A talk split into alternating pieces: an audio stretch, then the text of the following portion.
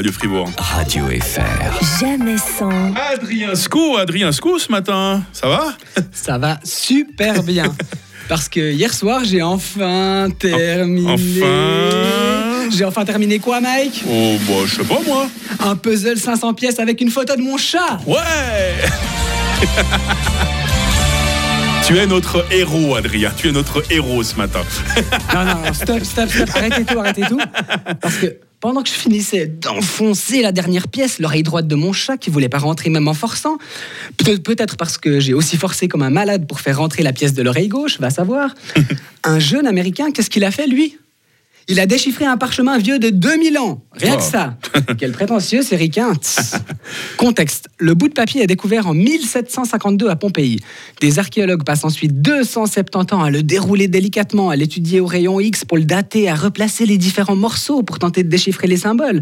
Bon, si leur truc c'est de mettre des machins au bon endroit, il ferait mieux de se pencher sur des puzzles plutôt que sur des parchemins.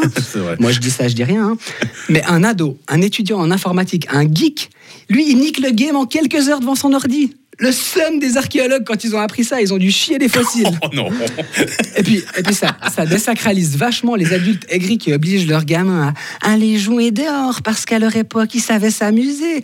Mais non Plantez vos gosses devant des écrans, filez-leur des iPads à la sortie de la maternité, arrêtez avec les jouets en bois. Comme ça, ils feront du fric avant de faire de l'acné. Parce que le geek, lui, il a touché 4, 40 000 dollars pour avoir déchiffré un seul mot sur du papier carbonisé. Tout ça grâce à un algorithme. Alors, moi, je sais pas comment fonctionne un algorithme. hein. Mes parents voulaient que je construise des cabanes pour développer ma motricité. Résultat, est-ce que je construis des maisons? Non Je fais des puzzles de chats et j'écris des chroniques en tapant à deux doigts sur mon clavier. Quel accomplissement Merci maman, merci papa. Le jour où j'ai un gosse, moi, je veux qu'il soit myope avant ses 3 ans tellement il passe de temps devant les écrans. Il sera puni s'il n'a pas réussi à craquer au moins un site web par jour. Oh, quelle horreur. Privé d'école. J'ai bien vu que tu t'es frotté les yeux au lieu de te concentrer. Et arrête de chialer. Quoi, tu pleures à cause de l'écran Mais la lumière bleue est ton allié, c'est elle qui te permet de rester éveillé. Faut jamais que t'aies des gosses, toi. Au fait, vous, vous savez ce que c'est le mot que le geek a déchiffré Ah non, aucune idée. hein. Teinture violette. D'accord. Ah, Maintenant, les archéologues se frottent le silex sur une nouvelle question existentielle. Hum, une teinture violette. Mais pour teindre quoi? La vache Milka, Tinky Winky, la pluie de Prince? Vous l'avez? Purple Rain? Bah oui.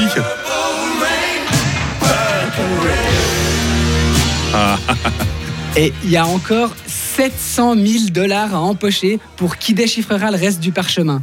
Alors je vous en supplie, arrêtez d'acheter des caplas à vos gamins. Ils iront jouer dehors quand ils auront prouvé que les enfants suisses aussi sont capables de réaliser de grandes choses. Disclaimer, cette chronique est sponsorisée par Microsoft et contient des placements de produits. Merci beaucoup, Adrien Sco, ce matin avec nous sur Radio Fribourg. Et attention, dès vendredi, tu seras au théâtre de la Cité à Fribourg. Alors, non pas pour un one-man show de, de, de, de comique, mais pour une pièce qui s'appelle Le Musée de l'Incendie. Ça ressemble à quoi? Exactement. Oh, c'est une pièce euh, entre l'absurde, le dramatique et le comique. C'est tout toi, c'est tout toi, quoi. Oui, c'est oh, c'est pas moi qui l'ai écrit, hein, c'est Bastien Robati, mais elle est super, venez voir. On te souhaite de bonnes représentations avec beaucoup de monde, Adrien. À bientôt. Merci, bonne journée. Radio FR. Jamais sans. Sylvain Grangier et les histrions pressés demain matin.